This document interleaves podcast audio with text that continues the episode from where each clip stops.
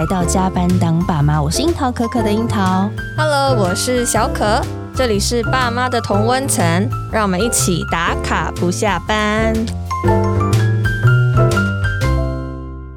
其实当初在我们设立这个加班当爸妈的起心动念，就是我们发现从太太变成妈妈这个过程，实在是心情落差太大了。对，就是太，太震惊了。对，不仅是身体啊、心灵啊，我觉得我们都遭遇到莫大的考验。是，然后我们在一路跌跌撞撞到现在，他们已经三岁了。这是过程当中，我们求助各种专家，同时求助听起来好像很可怜的样子。哎呦，都有时候真的是要呼叫、呼救、呼救，一起交流。对对对，嗯、然后我相信有很。很多人跟我们一样有这样的困境，嗯，所以我们开了节目，邀请专家来跟我们一起在爸妈这个领域里面一起成长。对，没错。所以现在其实已经经过七十集哇，然后我们陆续与各各式各样就是很专业来宾交流对谈，然后我们也呃慢慢理解就是妈妈这个角色，然后同时也透过这样的历程更认识我们自己，那也略懂我们小小孩到底有怎么样的状态，略懂略懂 就略懂。对，所以三年来我们觉得说，其实不是只有小孩就是。是飞快的成长，那我们自己的心态其实也很像坐云霄飞车一样，就是忽高忽低嘛，就是急速的这个滚动是非常滚速非常 快，对对对。那有时候会呃很高的起伏，然后有时候又觉得好像到了谷底，那但是好像又又有一个希望在上面的那种感觉，对，所以哎，我觉得这是很奇妙的一段旅程。然后最近呢，很刚好就是呃远流出版社有推出一本新书，叫做《从女人成为妈妈：孕前到产后的心理照顾课》。那我们觉得说，光是书名。就非常的吸睛，也很吸引我们。对，那我们真的看了书的内容之后。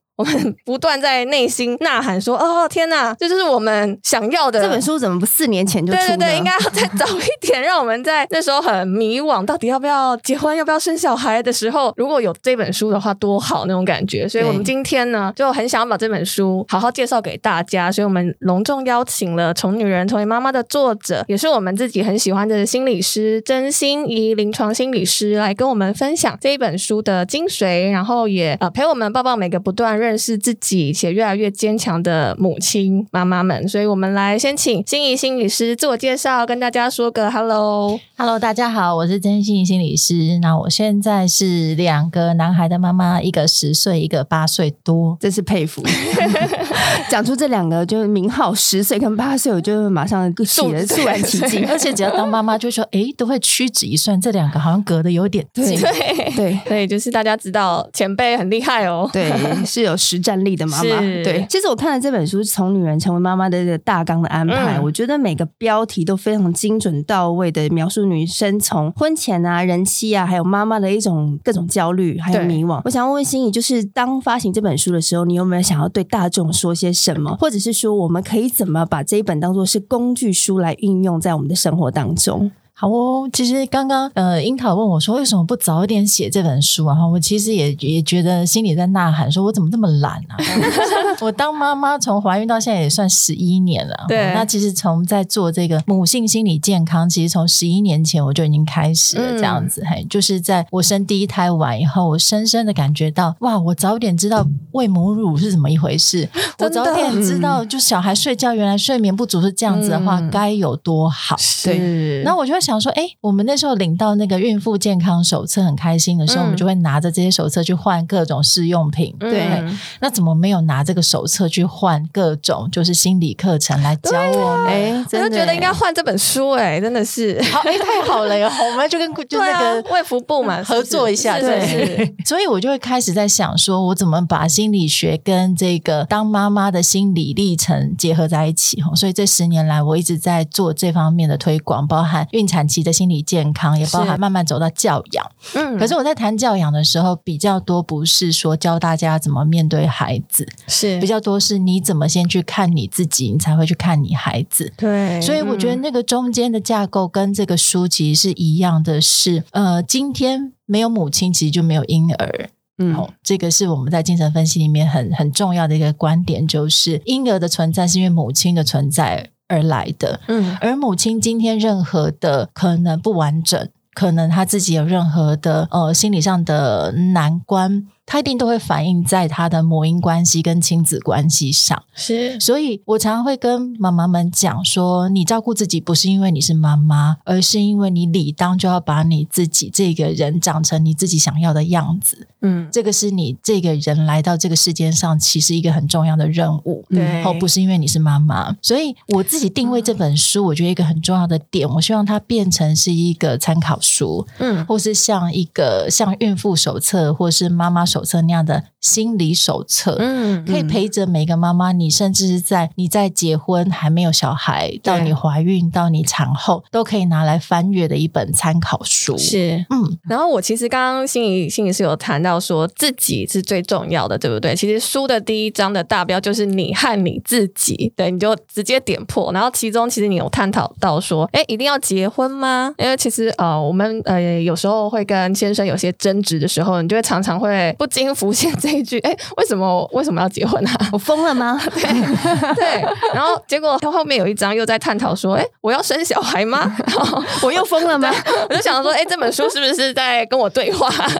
就是发现。说，哎，你每一步要往前的时候，其实你自己就是非常需要跟自己有很多的对话，然后你才有办法去有可能找到你想要的答案。不然，当真的发生呃事件的时候，你可能那个冲击会比较大，比较难以接受。所以我想要请教心怡，就是你怎么看待婚姻和成为母亲对女人的影响？其实自己我当妈妈以后，都觉得说我以前在婚前或者当妈妈前写的那种女人味教，自己当了妈妈以后看，哇，我以前写的怎么这么浅？浅呐，都写不到那个痛处，这样我才会深深的了解到说，当妈妈这件事真的是你身历其境以后，你才知道那个在你身体跟心理的改变有多大，嗯、甚至好像是另外一个人生的开始。这样是，那可是我觉得当母亲这件事很奇怪哦，就是你看我们从小学念到高中、大学、研究所都在念学问，我们才能够去做工作。是，哎，可是当妈妈这件事，我们根本就没有什么学习就上场了，哎，真的，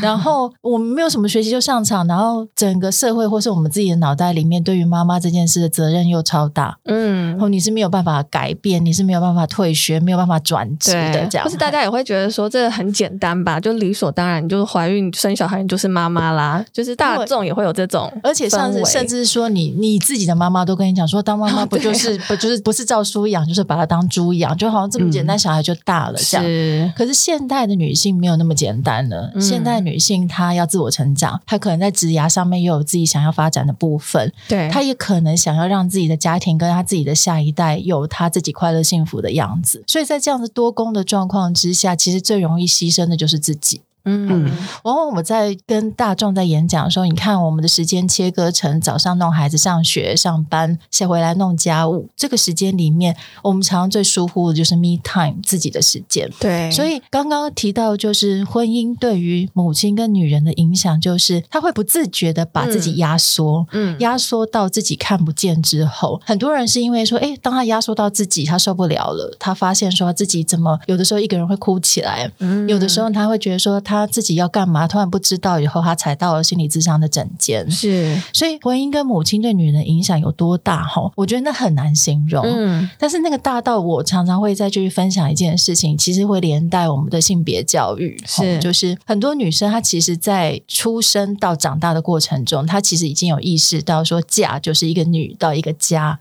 哦，她很知道嫁就是一个到另外一个家庭。可是男性在这个过程中，他们可能会觉得娶是把一个女生回来到自己的家，嗯，对。所以很多女生在结婚前，她对于独立于自己的原生家庭，进入到另外一个家庭的时候，她已经在心里面做了一些准备了，因为那是整个社会氛围或者教育过程中教给她的一件事。嗯，是。可是男生呢，我们的另外一半呢？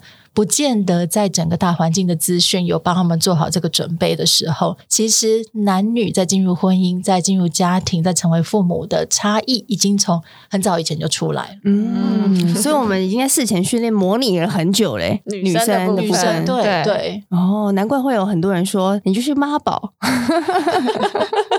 说她老公是妈宝这样子的状态。是啊，但是也不能怪他，对不对？因为大环境没有教育他这件事情。对，嗯，嗯，所以如果像比如说像你们的节目或是各个节目可以更宣导说，哎，我们怎么样在教我们的男孩子，在教我们的女孩子的时候，其实是用一种更公平的方式对待他。哈、嗯，比如说告诉我们的男生说，哎，其实婚后你除了把那个女生进入你们家庭之外，你也是必须 fit 另外一个家庭，你太太的娘家。娘家嗯，然后也跟女生讲说，其实婆家跟娘家对你来说可能都是家，嗯、而不是像过去一样，好像你嫁出去以后就是泼出去的水了。嗯、用这样子的观点去看说，也许。在这样的传播之下，我们下一代的孩子可以在婚姻里面走得更顺遂吧。好像比较有机会。对对对，我觉得我们这个世代的女生，就是在这中间青黄不接的时候，也许我们的爸妈已经不把我们当做是嫁出去就是泼出去的水了。可是我们的婆家也许还会有一种，就是你嫁进来我们家，就是这当中我们有有时候很难抓到那个相处的平衡。嗯嗯，对，所以我觉得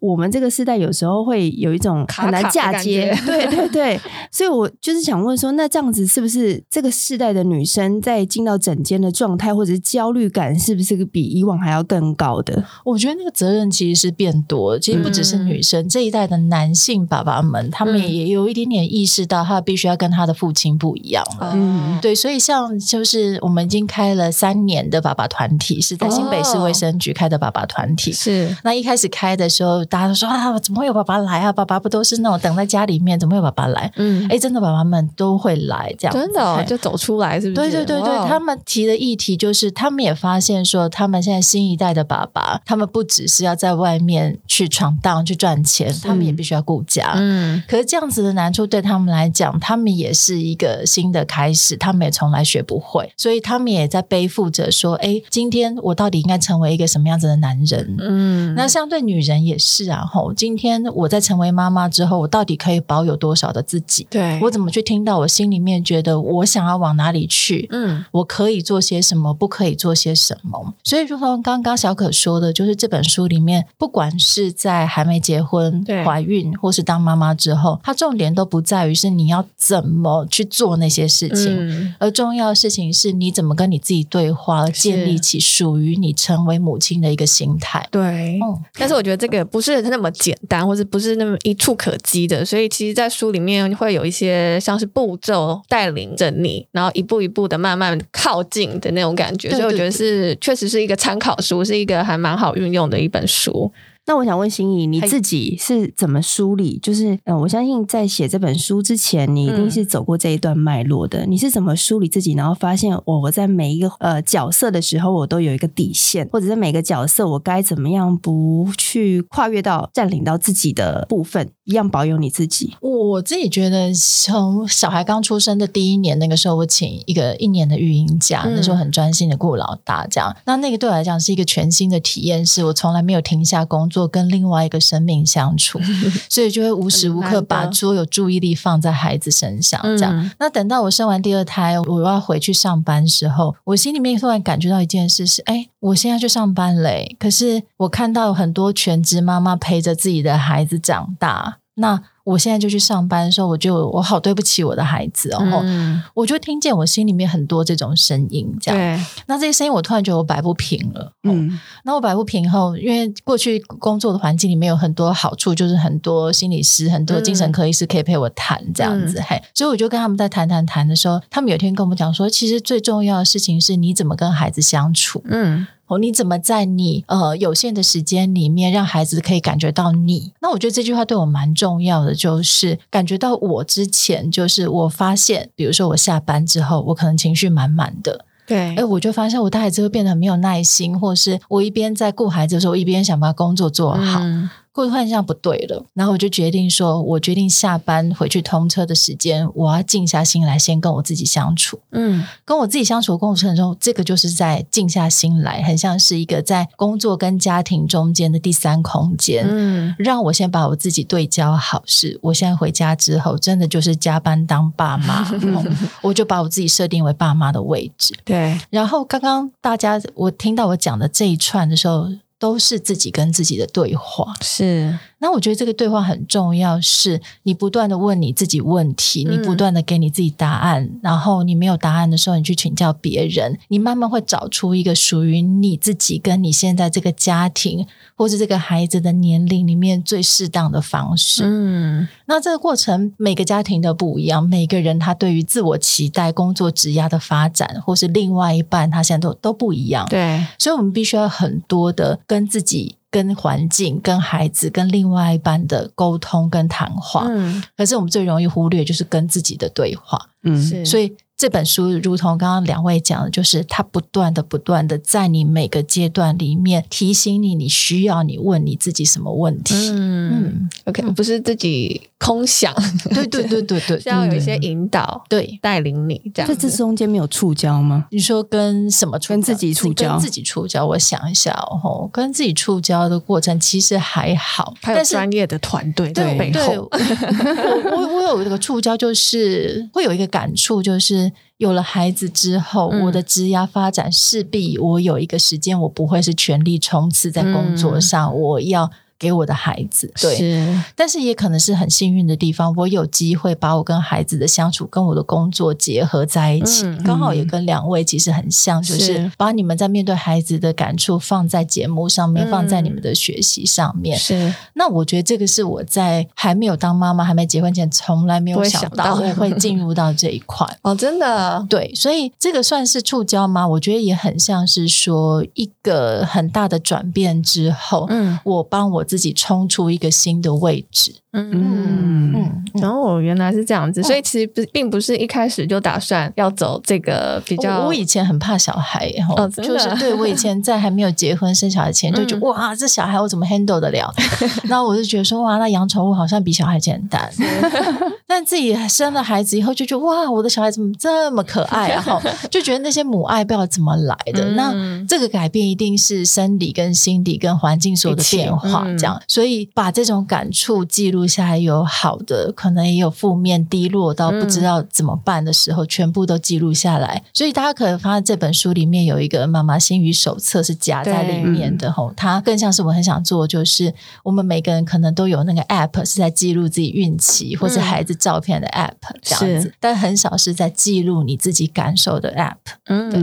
那我现在没有发展出 app，但是我有一个这样子的纸本，是你在每一个阶段里面你。可以放上你喜欢的照片，嗯、你可以写下你想要跟你自己对话的方式。是，那像我现在孩子十岁，我有一次去翻，就是小孩还一岁的时候，我自己写的日记，好有趣哦！嗯、我每天都在记录他副食品吃了几 CC，很疯狂哎、欸，对对，然后每天都在记录说，那他今天大便大几次，这样我都忘记这件事了。嗯可是回想起来说，那是一种哇，我曾经可以做到这种地步的感动，理解、嗯、是一种对，所以那种动物管理员、动保员。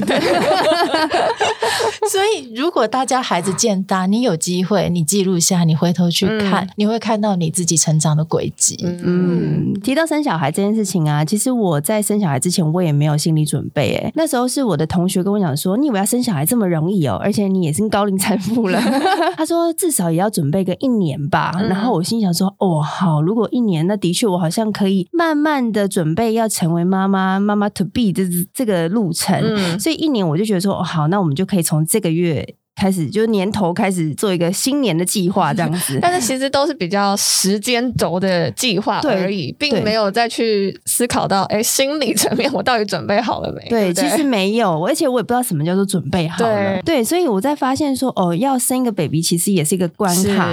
就像书里面有提到这个妈妈未满的话题，嗯、就是让我想到未来妈妈，不知道欣有没有看过？有有有，对，还有那个 quote 里面的一些，对对对对对对，对。然后其实我觉得这一部片呢、啊，就是带给我蛮多的感受。因为我身边也有很多人在想要拥有宝宝的这件事情上面有蛮多的挫折的经验的，所以当我同学跟我说你要准备一年的时候，因为加上有其他的先辈知识，觉得说哦好像会遇到一些挫折，嗯、所以我心里也这么的预期了。所以我想要建议心怡，就是呃，你可不可以给大家一些建议？就是如果说你身旁有人想要一直求子，可是在这上面一直遇到了一些坎坷的话，你有没有觉得要给他们什么样的建议？或者是说我们身旁的人可以怎么样成为他支持的力力量。嗯，我觉得这个真的是我我我觉得在跟女性工作一个很大一部分，就是我有段时间在生殖医学那边，算是那边开了一个诊，嗯、就是在生殖医学中心那边在做备孕疗程的女性，她如果医生觉得她有任何心理的卡关或者有什么需求，她可以来跟心理师谈话。哦、嗯，所以在那边就是累积了不少有关于在备孕过程中女性的心理历程这样子。那其实我觉得在跟他们谈话的过程中很有意思哈，我觉得那个都还是生命的轨迹。嗯，比如说我都会在看他这么在面对孩子的心里面的焦虑的时候，我会很想知道这个焦虑里面包含了什么。嗯，所以会细细的问他说：“每当你这么渴望孩子的时候，你听到你心里面什么声音？”这样子。嗯，那曾经就有个案跟我分享说，他他心里面浮起他爸爸妈妈抱着孙子的模样。哦，OK，对，带有期待的。对，然后这个就会变成是我的一个往下跟他继续探索的路径。说，哎，所以你心里面有了这个孩子，其实好像还包含着你爸爸妈妈对待你的方式，或是对待你的期待。对，我就有机会往下问，他就会提到说，他从小他可能就不是一个不容易被肯定的孩子，嗯，但是他现在好像有一个机会让他爸爸妈妈肯定他了，透过能够生育这件事情，对，所以他那个成为他焦虑之一。是，所以当然这只是一个个案的经历，但是我在书里面就把就是如果在备孕过程中我们怎么面对自己心情，大概分成三个部分。哈，第一个就是你当然不太可能你都有心理师哈，很重要就是你听听看你在焦虑的时候心里面告诉你哪些话。嗯，那自我觉察不是一个很容易的事，因为大家都在讲自我觉察。嗯、其实最简单的自我觉察就是把你脑袋中飘过的字幕，像电视那个字幕一样，就是赶快自由书写的把它写下来。嗯、你会看到你写了什么，也会看到你写这一句下一句连的是什么，你就有机会用一个很视觉式的方式看到你脑中的世界的时候，这是帮助自己自我觉察最好的方法。哦，所以像刚、嗯、像刚刚那样子，比如说，哎，你想到爸爸妈妈抱孙的画面，嗯、就可能是你自我觉察的一个部分。是，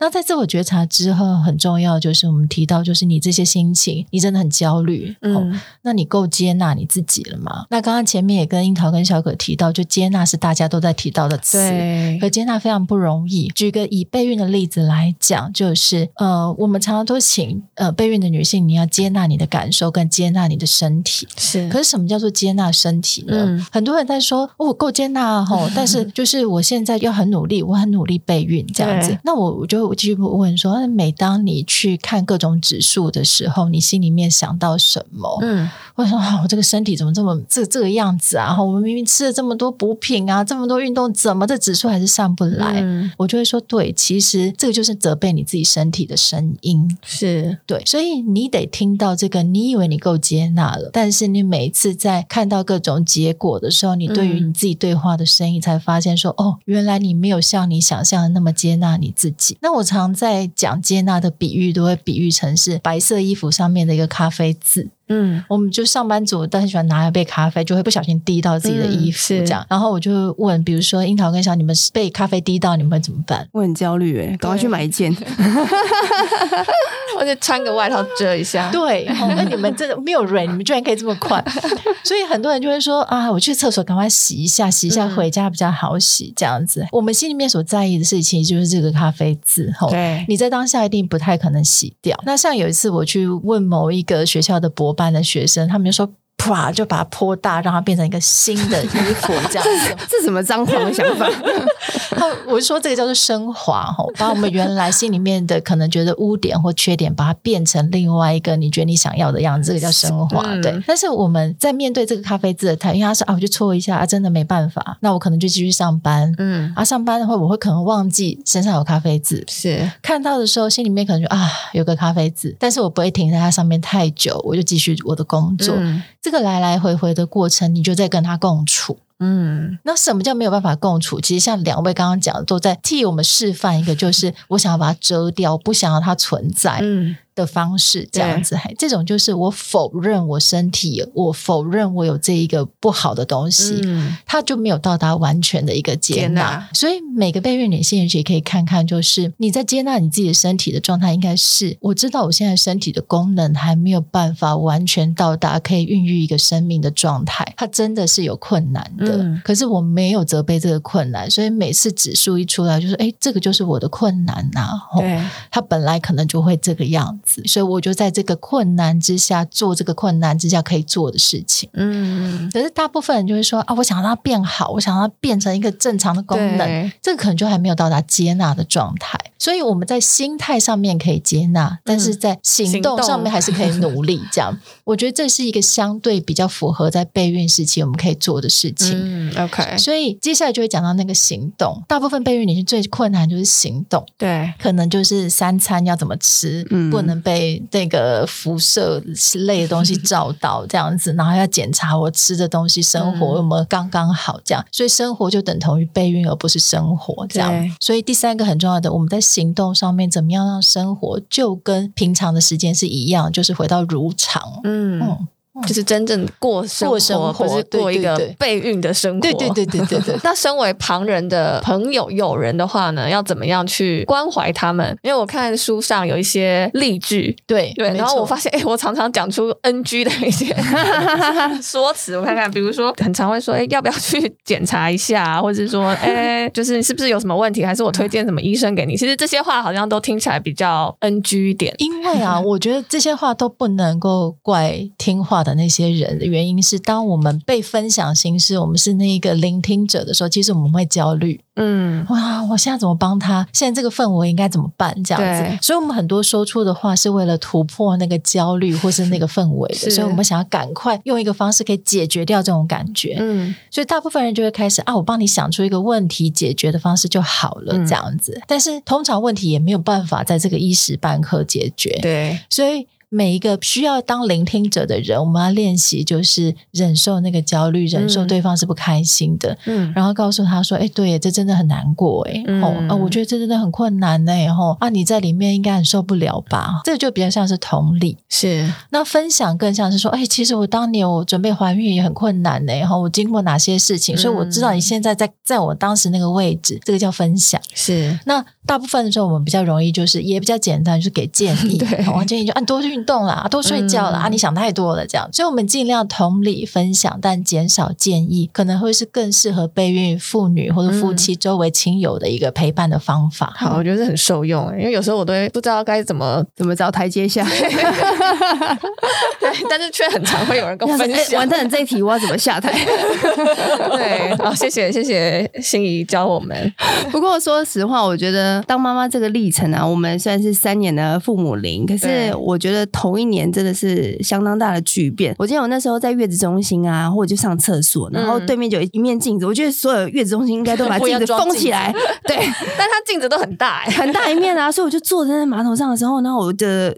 只要右边的视角可以看到，就是全身镜，然后我就看到我的肚子一团肉还在那边，然后我就超难过。其实我孕程没有胖很多，我大概胖九公斤而已，嗯、好厉害哦。对，然后可是因为我就是很怕我瘦不回来，你知道吗？我是一个很在这件事情上很焦虑的人。然后我就生完之后，因为我自然产，然后我就想说，为什么我已经生完了，就是扣掉可能水肿啊，它的重量啊，我应该那团肉不应该这么大，这边端一端一端的啊。然后我就那时候我记得有我先生不是每天都到月子中心来，然后我自己一个人在月中。的时候，因为在那个七平的房间里面，每天又看电视，然后吃啊，然后就只是打理小朋友。我就看日剧的时候，我就开始大哭。那是一个大合剧哦，也不是什么走心的剧哦。对。然后我老公就说：“你在哭什么？”我说：“没有。”我就觉得那个剧情好可怜。然后我就开始一直大哭。然后我现在觉得说：“完了完了，这个感觉好像不妙。” 对，然后后来我结束月中的时候，他的确有带我出去走走。可是我觉得这一年，就是在身体还恢复，就是大概半年的时间之内，前半年我觉得在身心有非常大的巨变。那你有建议说，我们在这前半年可以怎么样，就是 take care 好我们自己，把自己摆在那个位置上面吗？我觉得樱桃这一题把我的其中一章哈完全的概括哈，嗯、就是我们在怀孕中有身心的改变，身体包含是身形那个皮变化皮松的那个感觉哈，然后。心里面也是，你突然发现说，哎，你怎么那么易感？你怎么在情绪上面波涛这么多？这样，对这是我们在讲那个产后情绪低落，然后严重一点就是产后忧郁这件事。这样，但是这些东西都比较像是事后预防。我们等到生出来才发现有这些事情，所以、嗯、我们再去，这叫做我们在讲的呃事后预防。那我在书里面其实提到一个观点，就是呃，就刚刚前面提到是参考书嘛。对，其实我们在第三孕期的时候就可以开始做准备。我们在准备就是，其实你知道你的身体一定会有。变化，因为第三孕期你会胖，胖比较多，嗯、肚子也隆起比较大。嗯、可是，在我们现代女性里面，在身形的要求，其实我们都有自己的自我期待。嗯。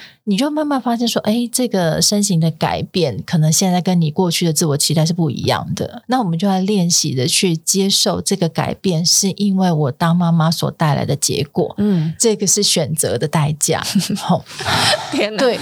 但是大部分人都不会这样想，就想说，哇、哦，我就是事后再把它减下来，就把它减下来就好。对，我们一直用一个我可以怎么做就可以，不用管现在的感觉了。哦，这就是连到我们刚刚前面讲的不接纳。哦、我只要想要一个好的后果就好。就是就像我们刚刚咖啡字把它盖过的那个感觉，对对对，就是，嗯、但是好的后果我们还没有办法确定，那好的后果是什么时候来？会会来？嗯、所以如果我们可以早点知道说，哎，这真的需要时间，好，身形的改变是一定的。嗯、但是如果我们在孕期的时候，在饮食上面也有在运动，那其实它一定在恢复的速度会比较快。是我们让我们在前期就知道，我们需要时间来调试这件事。嗯，等到真的我们看到皮松了以后，我觉得那个心理的冲击比较。不会这么大，那也比较不会影响到我们的心情。是，所以很多人觉得好像产后忧郁啦，吼，所以都说要产后你自然会好。嗯，我们都用一种自然会好的方式去面对它，啊嗯、可都没有在想说我们怎么样跟着这些感受一起度过。嗯，那这也是刚刚回到那个接纳的本质，是产后本来就会有所谓第一种，就是大部分百分之七十到八十人都会有产后情绪低落，在产后一周，所以就很容易怎么突然哭啦，哦、嗯，这么易感这样子。那这些都是属于正常的范围，可是如果到说，比如说产后一个月到半年的期间，嗯、你发现那个情绪的低落时间，比如说你可能长达两周都已经很忧郁，然后你原来的兴趣都会觉得很低落，这就到我们产后忧郁的时间。可产后忧郁这件事常常没有办法被说，原因是他分不出，哇，这可能是我带小孩太累吧，嗯、或者睡眠不足，对啊，吼，或者说奶，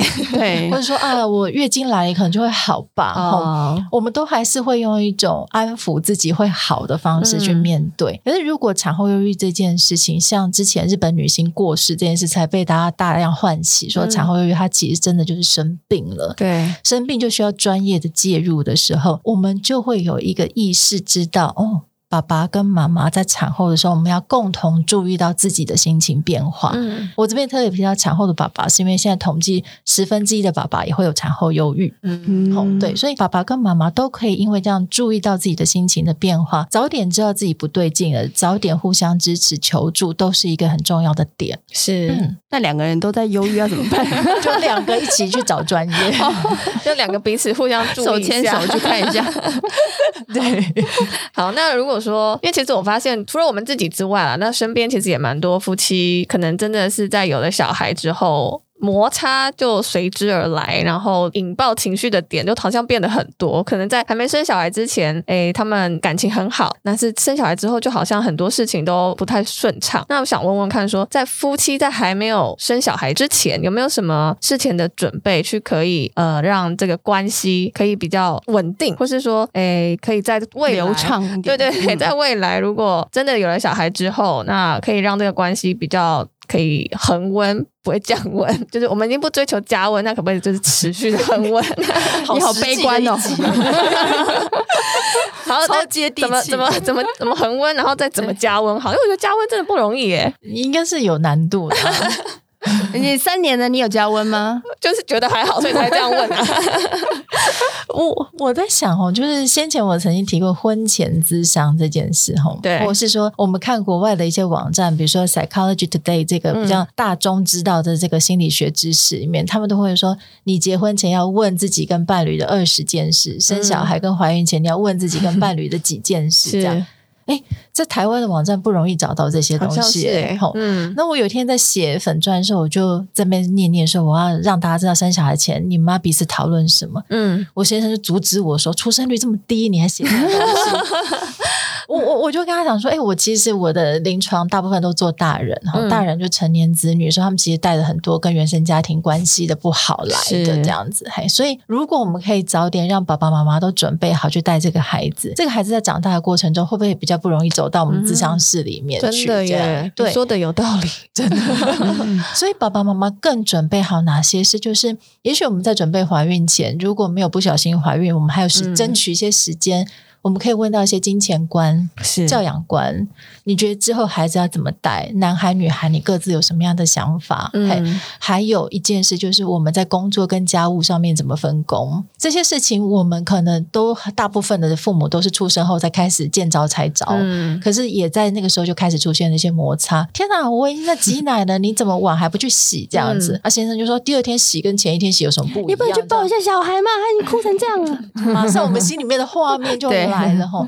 那如果这些我们已经事先排演过了呢？会不会就是我们有更有，就算排演过忘记，我们贴一张纸条在墙壁嘛？然后、嗯、就是我知道我的生活，我自己期待是什么？这样，对我们事先沟通过，我们就会有个蓝图可以去参照。嗯、那也许就会在产后，我们在兵荒马乱的生活里面，大家各自心里面都更有这个蓝图去参照，说会比较稳定一点。嗯那另外还有一件事，就是大家都忘记一个，就是产前还可以沟通，是我们要不要约定哪些时间就是我们两个人。嗯，那当然这个会需要帮手，或者需要天时地利人和的情况。但有约定，它比较像是我心里面的一个承诺，是我记得我在婚后我要记得我的另外一半。哦，否则你在睡眠不足了，饭都没时间吃了，小孩子一直哭了，大病还搭在你的手里的时候，哪有时间约会这样子？对呀、啊。那如果我们有可以的话，哈，先把这些事情哦，比如说，那至少我们一个月。一次嘛，然后请假去约会一下，嗯、大家就想哇，原来你还记得我，原来我还记得你，嗯、那个感觉才是让婚后伴侣的这条线不要断线。嗯，哎，那你自己一个月约会几次？一次哎、欸，我就是真的到现在就是一起吃饭，一起吃饭，然后就过一天这样，会跟我先生也共同请一个，比如说礼拜五的假这样。嗯嗯，对，哦、我觉得蛮好的，真的？好浪漫哦。否则你就是你都你只记得牵那个小男孩的细细的手，切到老公那个手怎么粗粗都不习惯。会，我觉得很常在这个过程当中就忘记伴侣了。对啊，因为现在太多小孩的事情，而且分心了，而且可能早上刚吵完架。嗯，对。好，这个是一个拨控记得彼此的一个仪式感。对，看两位回去会不会立刻找老公约会，或者老公听了这一集会不会主动找你们约会？我我先生会就是播出时间来，就是只有我们两个吃饭的时间。嗯、是是对他反而在这个关系里面，他比较用心的去经营，就是我们的夫妻关系。是对，所以我觉得这可能要有一个人也是有觉察到的。对对对对，所以我会常常讲，就是叫亲密关系存款。嗯、你小孩出生后，你就一直提钱，提到破产这样子，那个存款就偶尔就是要补进一点钱才行。对，嗯、好补财库了哈。好 好啊，那其实。其实我觉得我们刚刚聊了这么多，女生有蛮多的巨变啊。然后其实刚刚都有提到，就是先稳住自己啊。那因为现在爱自己这个话题已经我觉得很高大上嘛，大家都在谈爱自己这三个字。嗯、反正心仪一直提到说接纳自己，觉得但我要不要请心仪就是再帮我们重申一下接纳这两个字就是定义是什么？然后我们可以怎么做？嗯嗯嗯，我我我自己是蛮避免讲爱自己这个话，因为爱自己好像这个话会很容易变成。是一种呃行动，或者是物质上面，好像买东西犒赏自己，这个叫做爱自己。嗯、那其实我觉得接纳或是真正的爱自己，它需要分成心态跟行动。嗯，那那个心态，我觉得很重要的事情是，你要爱自己，或是你不是因为你很累才需要照顾你自己。嗯，好，我现在另外一个词叫做自我关怀 （self compassion）。嗯，这 self compassion 的意涵里面，其实是有一个很重要的是，你生而为人，你本来就应该这样对自己。嗯，因为因为我们用一个方式来举例是，当你朋友失恋的时候，你可能会问他说：“哎，要记得吃饭哦，啊，记得睡觉哦。”嗯，那我们会不会这样对待自己？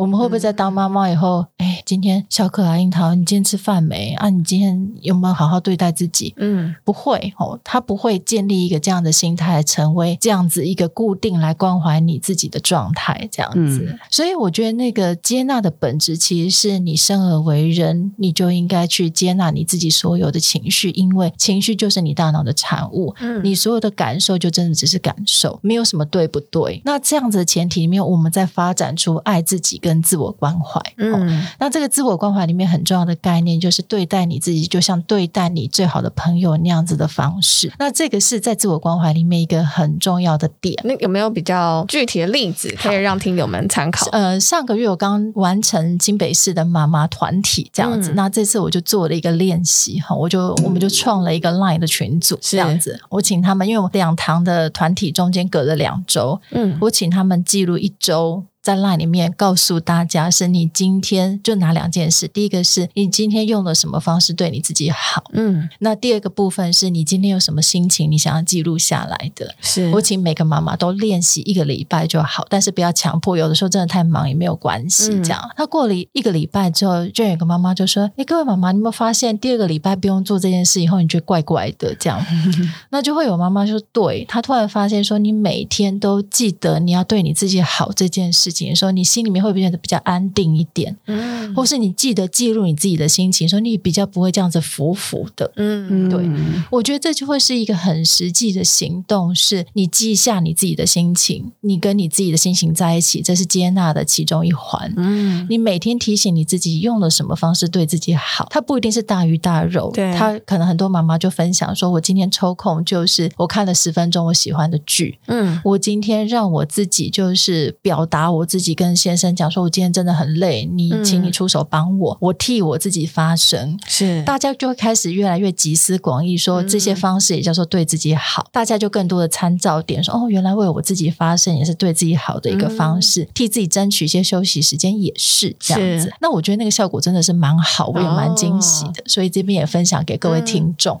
嗯嗯，那我想这应该也是一样，就同理，就是爸爸们也应该可以这样子做这件事，试着爱自己，对不对？因为我觉得其实老实说，就是你每天要上班 下班，然后又要。顾小孩，然后就是生活中真的事情很多，你有办法这样停下来去为自己思考的这个机会，如果不去提醒你，其实很难做得到。嗯、就是你每一天就这样过，就好像一只仓鼠在那个 轮子里跑跑跑跑跑。对，有没有听过一首歌？就那个时间都去哪了？嗯，哪一首？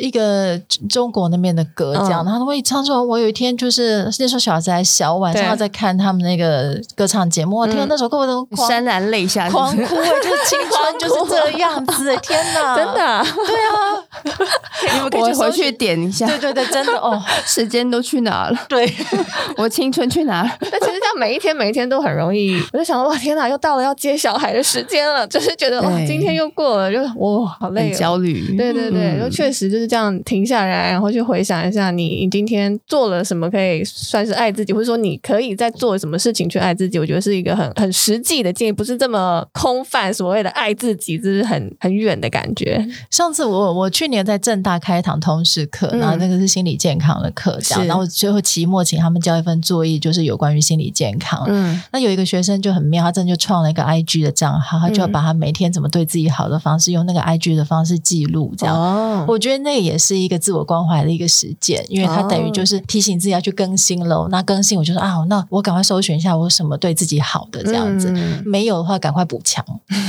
嗯，嗯，好像是一个不错的建议。嗯、对，好，那最后呢，我们想要呃看看心仪有没有什么想要送给我们加班当妈妈听友妈妈们、爸爸们温暖的金句。好。我自己很有感触哦，就是每次我在粉砖上面抽书的时候，大家抽教养书都好踊跃哦，真的。抽关怀自己的书就还好哦，真的。然后我讲这个时候，很多妈妈说：“对耶，我好像比较关怀教养讯息，我比较不会关怀自己的讯息。”这样，所以我想就是用这个机会可以分享给各位听众，就是请你在对待孩子的规模也拿来用一些。对待自己的方式跟对待孩子其实是一样的时候，嗯，它真的是一个照顾你自己一个很重要的实践。是，那也许你时间不够多，也许你力气不够多，但是当你记得这样的感觉的时候，你慢慢就会把你的力气移位，哦，嗯，就是放到自己的那个部分。对对对对对，OK，就是在爱小孩的同时，也把我们自己爱回来。对对对对对，哦，好，那我们今天非常谢谢曾心怡心理师的分享。那如果你还没有成为妈妈，我们还是非常。慎重邀请你